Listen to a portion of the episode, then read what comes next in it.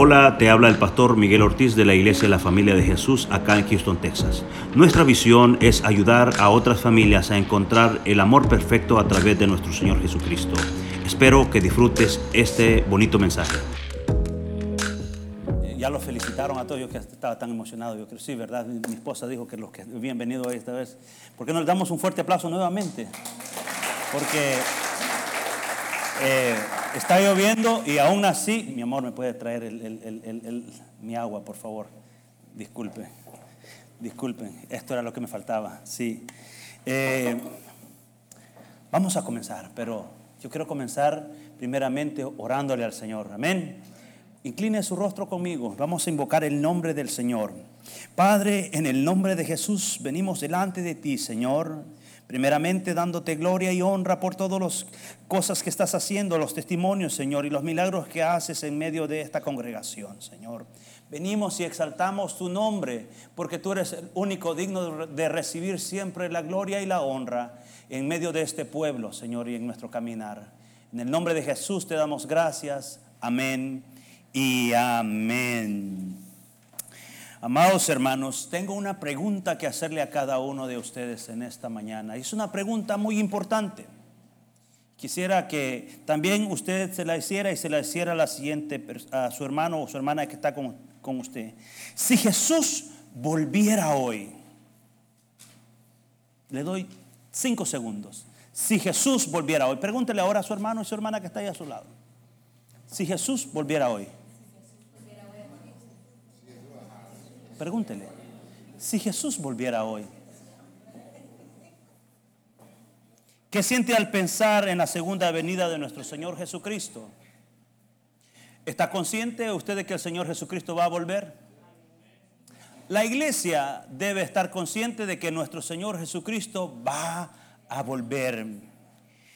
La siguiente pregunta es, ¿qué siente? ¿Está preparado? ¿Siente gozo, alegría? ¿O todavía hay áreas en su vida que necesita cambiar y necesita un poquito de tiempo extra? Buena pregunta. La verdad que Jesús va a volver. Independientemente de lo que nosotros estemos o cómo esté nuestra situación, Él va a volver porque Jesús prometió que va a volver. Deberíamos de sentir gozo, deberíamos de sentir alegría porque Cristo va a volver. Pero lastimosamente, el mundo en el que vivimos a veces no se siente mucho gozo cuando se hablan de estas cosas. Y yo quiero exhortarlo en esta mañana a que veamos la venida del Señor Jesucristo como que si Él volviera este mismo día. Que pensáramos que Jesús va a volver y va a volver por una iglesia que le está esperando. El profeta Isaías en el capítulo 40, versículo 8 dice así, y leo la palabra del Señor en el nombre del Padre y del Hijo y del Espíritu Santo. Sécase la hierba, marchístase la flor, mas la palabra de Dios nuestro permanece para siempre. La palabra de Dios es fiel, amados hermanos y hermanas. La palabra de Dios se cumplirá así como Él lo dijo. También Mateo 24, 35 dice, el cielo y la tierra pasarán, mas mis palabras no pasarán. La palabra de Dios se cumplirá al ciento por ciento. No pasará ni siquiera más, ni siquiera nada menos. Ni siquiera una tilde de la, de la palabra que ha sido profetizada faltará, se cumplirá. Y una de las bases de la iglesia cristiana es que estamos esperando la segunda venida. Y esa no solamente es la misión de un grupo de personas, sino que de todos nosotros los que estamos acá debemos de pensar que nuestro Señor Jesucristo volverá. El día de ayer nosotros tuvimos la oportunidad de ir a llevar comida, de llevar el Evangelio a otras personas. Y tuve este, eh, esta pregunta dentro de mi corazón. Decía, si el Señor viniera hoy, ¿qué estaría haciendo? Me refiero a una persona individualmente. Y me, pregunto, me hago la misma pregunta como congregación. Si el Señor viniera hoy mismo, ¿qué estamos haciendo como congregación? ¿Estamos todos en la misma sintonía? ¿Estamos todos bajo el mismo espíritu entendiendo que el Señor podría venir muy pronto?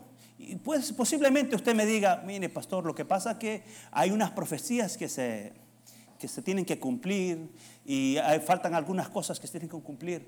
Quiero decirle que esas profecías podrían pasar enfrente de nuestros propios ojos y quizás no las podamos ver simplemente porque no estamos viendo como Dios quiere que veamos. Las profecías pueden pasar enfrente de nosotros. Y si Dios no nos abre el entendimiento y si Dios no nos permite ver todas estas cosas que están pasando, hermanos, va a venir y, va, a venir el, Señor y, y se va a llevar su pueblo y algunos se van a quedar por ahí y yo no me quiero quedar. Yo no sé si tú te quieres quedar, porque no le preguntas a tu hermano, ¿tú te quieres quedar, hermano? ¿Te quieres quedar, hermano? ¿Te quieres quedar, hermana? ¿Te quieres quedar, hermano? Jesús va a venir por su iglesia. Esa es nuestra fe. Jesús va a venir por cada uno de aquellos que le aceptaron y le recibieron como Señor y Salvador. Porque dice la Biblia que no hay otro en cual nosotros encontremos salvación, sino en el nombre de nuestro Señor Jesucristo, pero es aún más en la persona de Cristo. Jesús va a volver. Y hay cosas que están pasando, iglesia, a nuestro alrededor. Hay cosas que están sucediendo que solamente basta que nosotros levantemos la ventana o la cortina para poder observar que la palabra de Dios no falla y se está cumpliendo exactamente como el mismo Señor Jesucristo lo dijo a sus discípulos en el Evangelio de Mateo capítulo 24, nosotros vemos que los discípulos se acercaron al Señor Jesucristo para preguntarle cuándo sería ese tiempo. Pues los discípulos estaban expectantes de que eh, eh, Él iba a regresar. Y el Señor Jesucristo les dijo lo siguiente, capítulo 24, versículo 3 dice, estando él sentado en el monte de los olivos, los discípulos se le acercaron aparte diciendo, dinos cuándo serán estas cosas y qué señal de tu venida y el fin del siglo. Los discípulos estaban muy interesados en este tema. Y nosotros como iglesia también deberíamos de estar muy interesados en este tema. Porque la, venida del Señor Jesucristo debería de ser eh, eh, esa palabra que está en nuestro pensamiento todos los días. Es posible que estemos pensando, Señor, ¿cuándo vas a venir? ¿Cuándo vas a venir? Ayúdame, Señor, para que cuando tú vengas me encuentres haciendo tu obra. Porque el día de ayer que nosotros estábamos compartiendo la palabra del Señor, aparte que llevamos eh, comida física, también llevábamos los tratados. Y yo quiero que el Señor me encuentre haciendo la obra, hermanos. Yo no sé cómo tú quieres que Dios te encuentre si quieres que el Señor te encuentre trabajando para extender el reino de Dios, porque para nosotros este es un trabajo, no solamente desde acá, hermanos, cada uno de nosotros de los que estamos aquí somos responsables de que las personas conozcan a nuestro Señor Jesucristo por nuestra forma de ser que si somos buenos representantes del Señor. Y tuve la oportunidad ayer de hablar con un par de personas y lastimosamente me dolía mi corazón. Porque cuando alguien rechaza la palabra que nosotros vamos a compartir, en realidad no me rechazan a mí, rechazan al Señor. Lo rechazan a Él. Y tuve la oportunidad de hablar con estas personas y lastimosamente la palabra misma nos da eh, esa, eh, nos abre el entendimiento para poder ver que el Señor no se equivocó cuando dijo esto personas que han sido dañadas por las iglesias, personas que han sido maltratadas dentro de la iglesia, que quizás esperaban más, pero los hermanos les dieron las espaldas, los trataron mal, los ignoraron, no mostraron el verdadero amor de Dios. Otros que utilizaron o utilizan la palabra del Señor para sus propios beneficios y para sus, para sus propios propósitos Iglesia, el único beneficio que nosotros podemos adquirir eh, al, servirle al Señor es la salvación. Porque Él pagó el precio por nosotros. Hace un momento cantábamos que esa sangre preciosa nos limpió de, toda, de todo pecado y nos acercó al Señor. Porque no ha habido otra forma de que el ser humano se pueda acercar a nuestro Señor Jesucristo, perdón, a, a Dios Padre, sino solamente a través de Cristo. Pero lastimosamente, la palabra de Dios nos confirma todas estas cosas. Dice el versículo 4 en adelante, dice, respondiendo Jesús les dijo, mirad que nadie os engañe. Tengamos cuidado, mirad que nadie te engañe. Porque vendrán muchos en mi nombre diciendo, yo soy el Cristo, y a muchos se engañarán. Y oiréis de guerras y rumores de guerras. Mirad que no os turbéis, porque es necesario que esto acontezca, pero aún no es el fin. Porque se levantará nación contra nación y reino contra reino, y habrá pestes, hambres y terremotos en, en diferentes lugares, y todo será principio de dolores. Entonces os entregarán a tribulación y os matarán y seréis aborrecidos de todas las gentes por causa de mi nombre.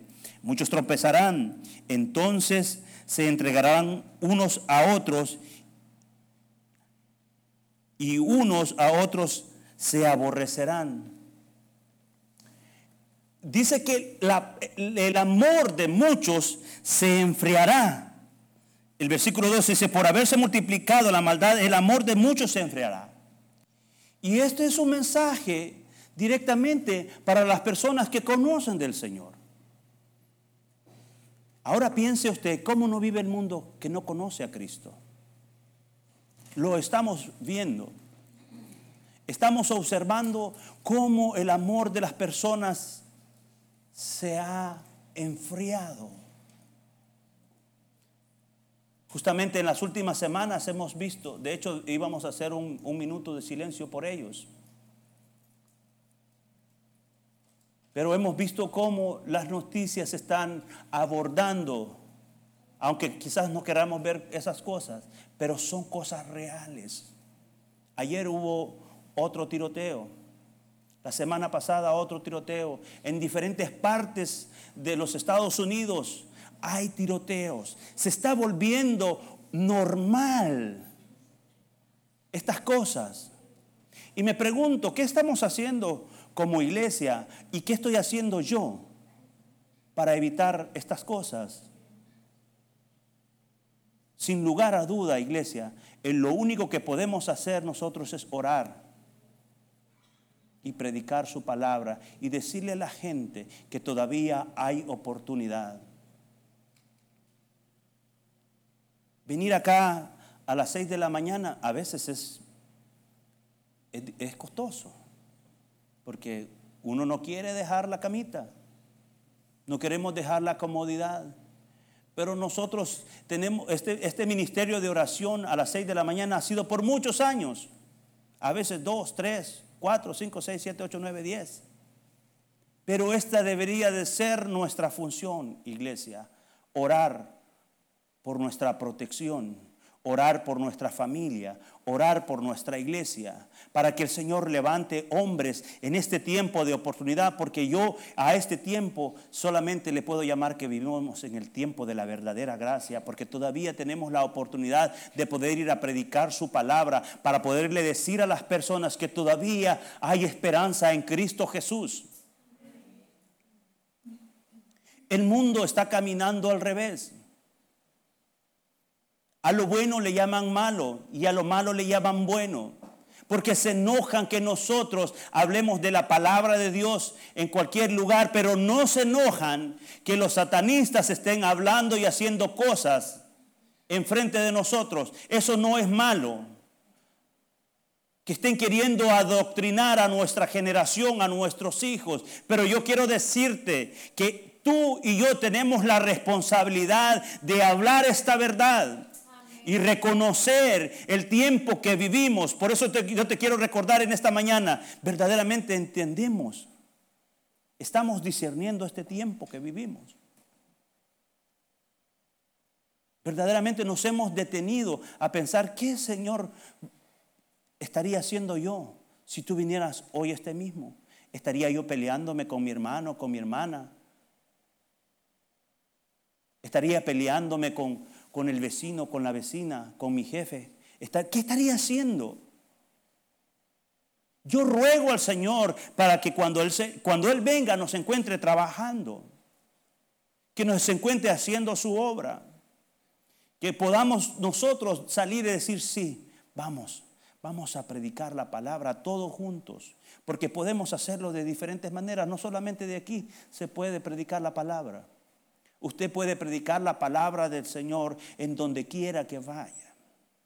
Incluso solamente usted le puede dar un tratado a una persona y decirle, mira, léelo, el Señor tiene una palabra para ti. El Señor hace el resto.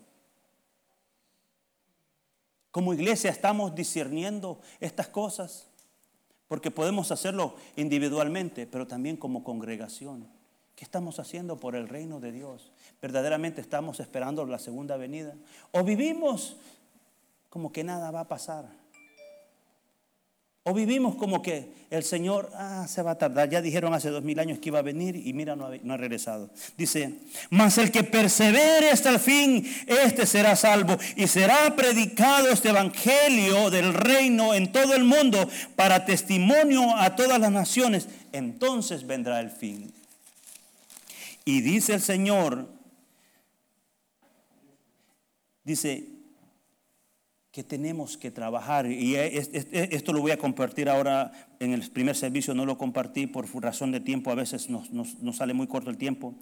Dice, ¿quién pues el quién es pues el siervo fiel y prudente al cual puso su Señor sobre su casa para que les dé alimento a tiempo? Bienaventurado aquel siervo al cual cuando su Señor venga le, le haya haciendo así. Todos somos siervos de Dios. Y debemos trabajar para el reino de Dios. ¿Quién es aquel que se quiere poner a trabajar en el camino de Dios para que el reino de nuestro Señor Jesucristo sea predicado en toda la tierra? Porque como iglesia nosotros tenemos una misión. ¿Cuál es esa misión? Mateo capítulo 28 es muy sencillo. Muy sencillo, iglesia. Mateo capítulo 28, el Señor nos da la misión a toda la iglesia y no solamente la iglesia local. Dice, dice el Señor, versículo 16, dice, pero los once discípulos se fueron a Galilea al monte donde Jesús les había ordenado. Y cuando le vieron le adoraron, pero algunos dudaban. Y Jesús se acercó y les habló diciendo, Toda potestad me es dada en el cielo y la tierra. Por tanto, id y haced discípulos a todas las naciones, bautizándolos en el nombre del Padre y del Hijo y del Espíritu Santo. Como iglesia tenemos esa misión. No solamente a un grupo de personas. Tenemos esa responsabilidad. Dice que id y yo acá veo dos palabras que me llamaron mucho la atención, porque dice id es igual que obedecer. Dice mandamiento. Hay dos palabras que nosotros tenemos que combinar acá, iglesia. Dios nos da una orden. No es una opción. No es una opción de que si usted quiere ir o quiere participar, todos somos responsables de predicar la palabra de Dios. Todos. Porque el tiempo se está cortando. Cada día, cada día el tiempo, mire, va como así como cuando usted pone ese cronómetro. Así está. El enemigo sabe que el tiempo se le está cortando. Por eso usted se da cuenta de todas estas cosas que están pasando por eso se ve que la maldad ha aumentado, porque el tiempo se está cortando. Tenemos que estar preparados para poder discernir este tiempo. Satanás está queriendo destruir las familias, queriendo destruir las iglesias, queriendo destruir todo lo que quiere adorar a Dios, Él lo quiere destruir. Pero yo te quiero decir en esta mañana, que si se te ha olvidado que tu Señor va a volver, te voy a recordar este día que Jesús volverá. Y volverá por una iglesia que viva en santidad. Amén. La promesa de Jesús es de que Él volverá por su iglesia. Tú y yo somos la iglesia. Y tenemos que vivir de acuerdo a lo que Él espera de nosotros. Porque Dios espera algo de nosotros. Y yo te digo en esta mañana, yo tampoco espero más de lo que Dios espera por ti. No espero más. Porque Él está sobre mí.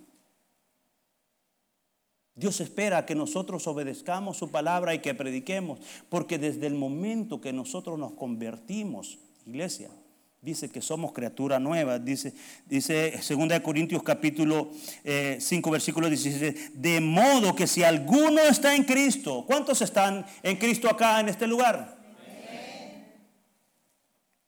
Nueva criatura es, las cosas viejas pasaron y aquí todas son hechas nuevas. Y esto me recordó el otro día que yo estaba observando un, de esas cosas que le llaman memes, de un, miembro de la iglesia, de otra iglesia obviamente, eh, quizás usted ya lo ha visto, y le pregunta a su pastor, le dice, pastor, ¿yo puedo mentir? Y el pastor le dijo, sí puede mentir. Pastor, ¿puedo eh, eh, chismear? Sí puede chismear.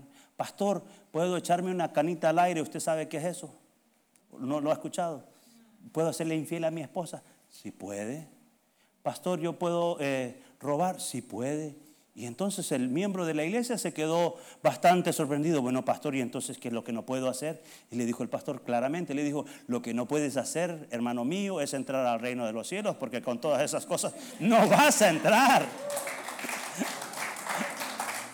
No, no, no vas a entrar. Y tenemos que decir la verdad, iglesia no vas a entrar.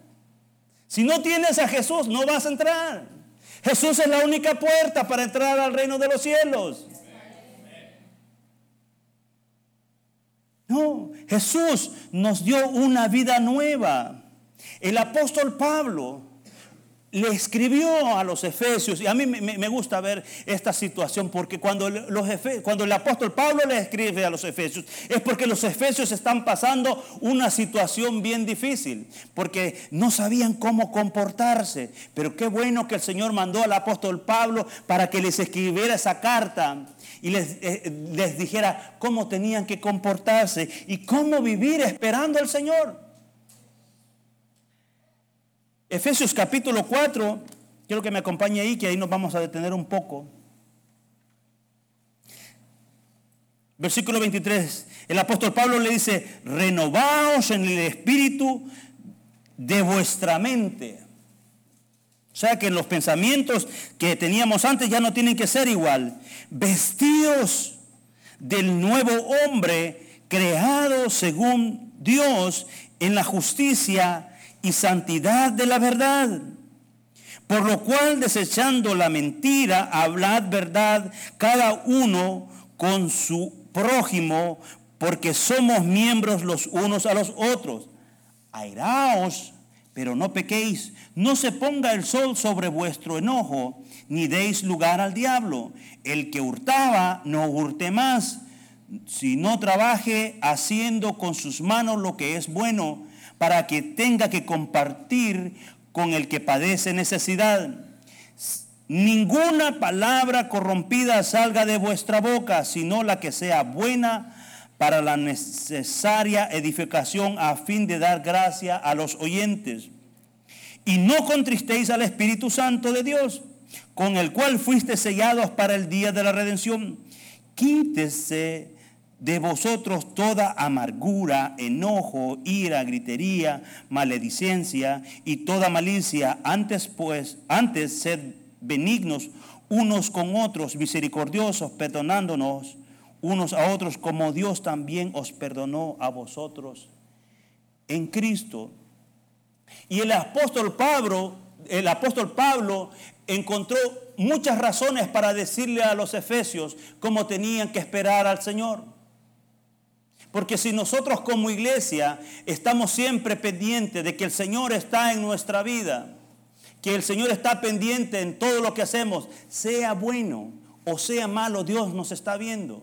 porque Él es omnipresente y es omnisciente. Él sabe lo que está sucediendo en nuestra vida. Si nuestra actitud fuera de que cada momento que yo voy en el camino, Dios me está viendo. Si nuestra actitud fuese de que en todo lo que hago también debe de ser para darle gloria y honra a Él, amados hermanos, nuestra vida debería de ser diferente. Pero a veces vivimos mal porque no entendemos estas cosas, se nos olvida que nuestro Señor vendrá por nosotros se nos olvida que Cristo dijo, voy a volver. Y voy a volver por alguien que yo pagué el precio, por alguien que me obedeció, por alguien que dijo, sí Señor, aquí voy. Pone la mano en el arado y no mira hacia atrás. Que una persona que decidió entregarle su vida por completo. Mire, decir las cosas como son es, lo mejor. Anoche nosotros, eh, eh, eh, nuestro hermano Jackson nos compartía la palabra de Dios y, vea, es, es, tan importante, amados hermanos, que nosotros aprendamos a decir sí o no. Si puedo o no puedo, si estoy de acuerdo o no estoy de acuerdo, porque así debe de ser nuestra vida. Que vuestro sí sea sí, que vuestro no sea no, porque Dios dice que Él nos dio una nueva vida para que la vivamos completamente. El apóstol Pablo, lo primero que le recuerda a los efesios, le dice, renovaos el espíritu de vuestra mente. Ya tus pensamientos ya no tienen que ser igual. Vestidos de hombre nuevo en la justicia y santidad de la verdad, hermanos. Cambiemos nuestros pensamientos Cambiemos nuestra forma de ser. Seamos todos distintos, vistámonos de la verdadera justicia. Y, el otro día yo ah, indagaba sobre la justicia. Aquí tenemos un abogado y, creo que todos los días tiene que enfrentarse a la justicia. Pero la justicia de Dios es muy distinta a la justicia de los hombres. Pero Dios quiere que seamos justos con los que están con nosotros también. Que tratemos a las demás personas como queremos que nos traten a nosotros. Eso es lo justo. Eso es lo justo. Que le demos a, las personas el espacio que se merecen. Ser lo justo. Vestidos de santidad. Iglesia, no, no, no piense que la santidad cuesta. No, no, hermanos. Cada vez que nosotros nos acercamos al Señor, podemos ser mejor. El Señor nos, va, nos va arreglando nuestra vida. Y porque a veces eh, la persona relaciona la santidad con un estilo de, vestirse. Es bueno. Pero la santidad viene desde adentro hacia afuera. Nosotros cambiamos por fuera porque ya cambiamos por dentro. Porque si solamente cambió por fuera, solamente es, una apariencia. Es una apariencia. Y Dios no quiere apariencias de nosotros. Quiere que seamos lo mismo por dentro y que seamos lo mismo por fuera. Desechando toda mentira y hablar con la verdad. ¿Sabe que la mayoría de las personas batallan con esto? Con la mentira. Pero es que a veces es que se me salió, se me chispoteó. Ay, Hermanos, si no, no tienes que andarle mintiendo a nadie. No, debes, no, debemos decirnos mentiras. ¿Por qué? No mienta. No puedo, no, no puedo, no. Simplemente no puedo. Y que quizás el hermano o la hermana necesita una explicación, quizás se la pueda dar, pero hermanos, no es necesario decir mentiras. Mire, cuando una persona dice una mentira es como que le abrió una ventanita al, al, al diablo y ahí se metió y le hizo un destroce. No necesita mentir. Diga la verdad, siempre, aunque duela a veces, sí, sazónela.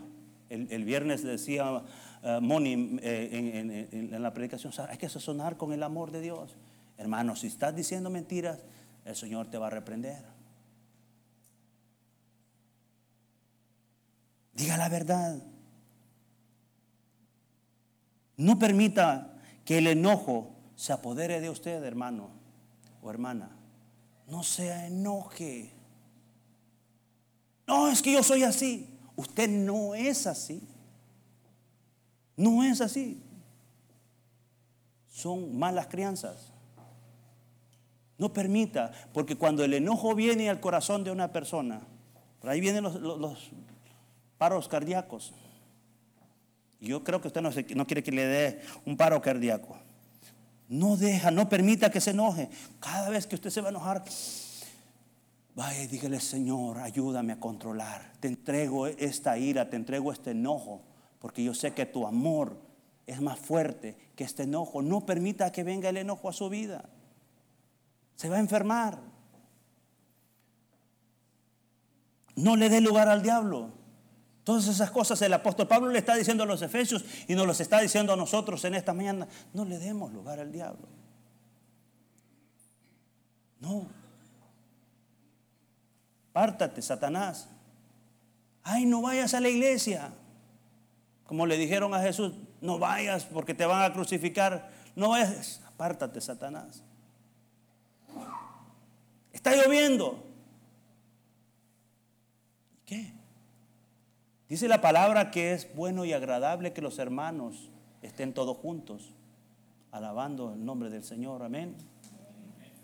Al hablar palabras de edificación y no de maldición, bendiga.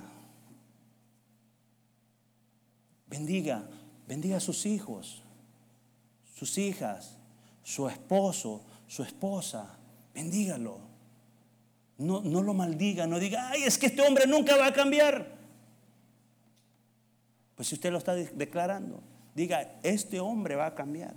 Este hombre, es, este hombre va a estar ahí predicando la palabra del Señor. Declare la palabra del Señor sobre su esposo, sobre sus hijos. Diga, este es el mejor hijo. Este hijo mío va a ser el que va a estar predicando acá en este lugar. Diga, mi hija va a alcanzar todas estas cosas. Bendígalo.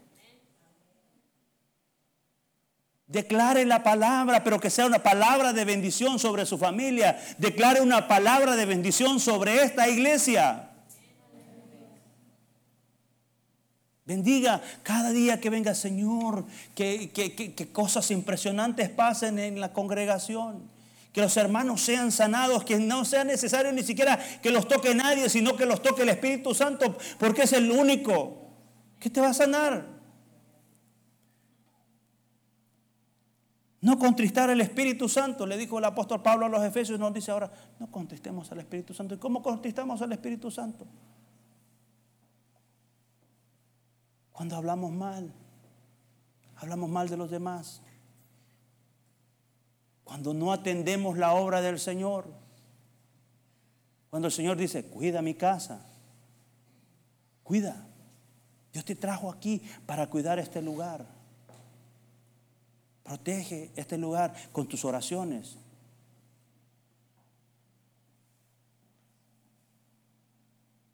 Quite toda amargura, todo enojo, toda ira, toda gritería y toda maledicencia. Quite. No le, está, no le está diciendo, ¿podría usted quitar toda amargura?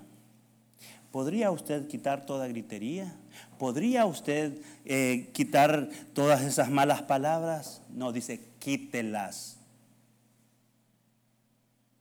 No sea grosero, no sea grosera. Ser benignos, misericordiosos unos con otros. Y, yo sé que cuesta, pero nosotros no tenemos opción. ¿Sabe por qué tenemos, tener, por qué tenemos nosotros que tener misericordia con otros? Porque Dios no tiene misericordia con nosotros mismos. Dios, tiene misericordia de cada uno de nosotros. Porque si no tuviera misericordia, nosotros no estuviéramos en este lugar. Perdonándonos unos a otros porque Dios nos perdonó en Cristo Jesús. Y hablar del perdón es algo bien, bien, bien difícil, pero no es imposible. Si recordamos que Jesús nos perdonó a nosotros, nosotros tenemos la capacidad de perdonar a aquellos que nos ofenden. Perdona. Para nosotros estar siempre expectantes en la segunda venida del Señor, tenemos que ver la carta que Pablo le escribió a los Efesios.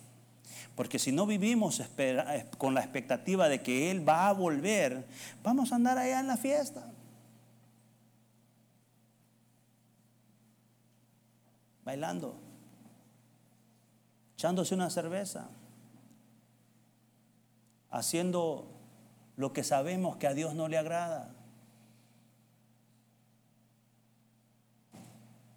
Tenemos que vivir expectantes que el Señor podría venir en este tiempo, iglesia. Yo no sé si lo habías pensado o quizás ya lo habías pensado, pero yo espero que en esta mañana nuestra actitud cambie y que vivamos con eso. Que cuando venga el Señor, si, si el Señor viniera en esta noche, que estés alegre, que estés contento y digas, yo me voy. No estoy afanado. Jesús es mi prioridad. Yo me voy con el Señor. Esa, esa debería ser nuestra expectativa. Esa debería de ser la vida de un cristiano que verdaderamente está esperando en el Señor. Acuérdate que Él prometió que va a volver y va a volver por su iglesia.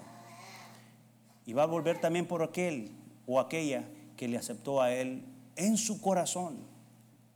Fíjese que la salvación, iglesia, eh, hacemos la confesión, pero eso solamente es para hacer una declaración pública, pero el corazón es ahí donde solamente Dios conoce el corazón. Yo no conozco tu corazón, pero Dios conoce tu corazón si verdaderamente lo has aceptado o, o no lo has aceptado. Y si lo has aceptado verdaderamente, yo te exhorto en esta mañana para que vivas pensando que Jesús volverá pronto y que vivas una vida verdaderamente como un cristiano, no como alguien que no conoce al Señor.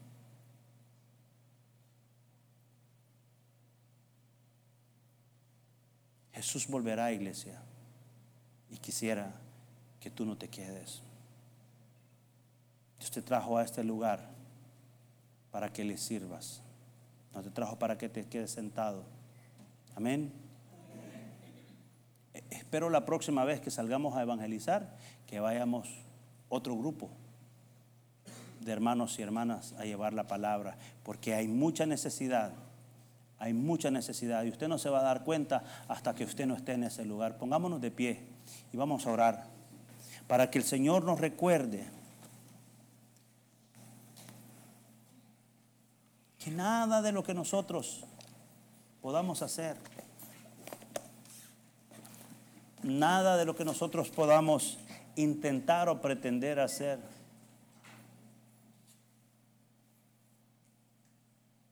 va a quedar en vano. Él volverá. Lo crea usted o no lo crea.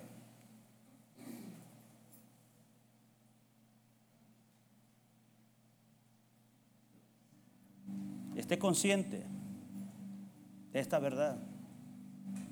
El cielo también es real.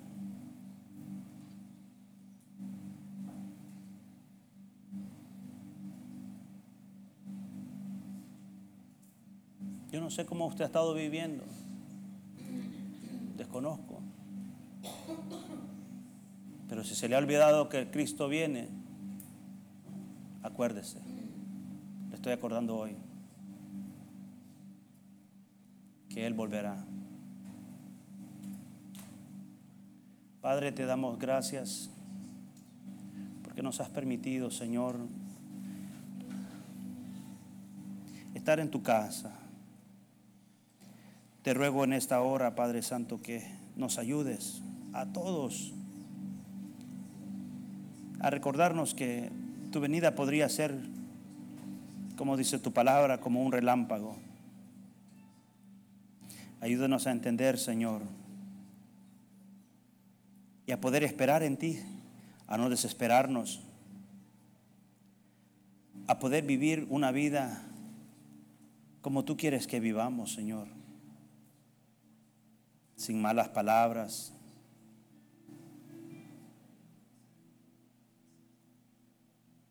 sin malos pensamientos, sin envidias, ni rencores, Señor. Ayúdanos a recordarnos que nada de lo que nosotros hacemos nos pertenece y que todo, Señor, te pertenece a ti. Ayúdanos a vivir una vida como tú quieres que vivamos, Señor. Como una iglesia en un mismo pensamiento. Como familias en un mismo pensamiento, Señor. Que sabemos que tú nos das la oportunidad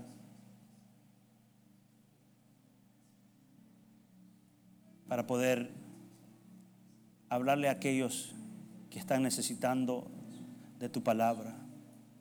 También, Señor, ahora aprovechamos para pedirte por estas familias que han perdido sus miembros a causa de estos tiroteos, Señor. Te ruego que les des consuelo, porque eres tú el único que puede dar consuelo a nuestra vida, Señor. Te ruego que le des ese acercamiento, que te puedan conocer a ti, Señor.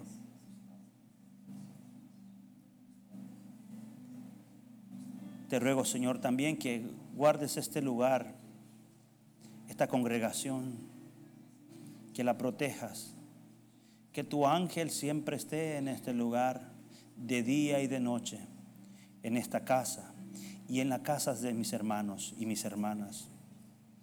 Protégenos, Señor apártanos del mal, apártanos de todo aquello, Señor, que nos quiera distraer de tu camino.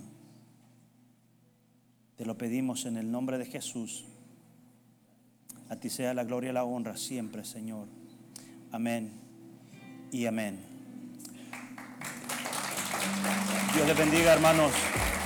Este miércoles, este miércoles tenemos servicio. Deseo que disfrutes este bonito mensaje.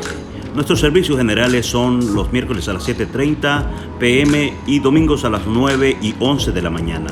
Nuestra dirección es el 14935 de la Ligia Road, Houston, Texas 77060.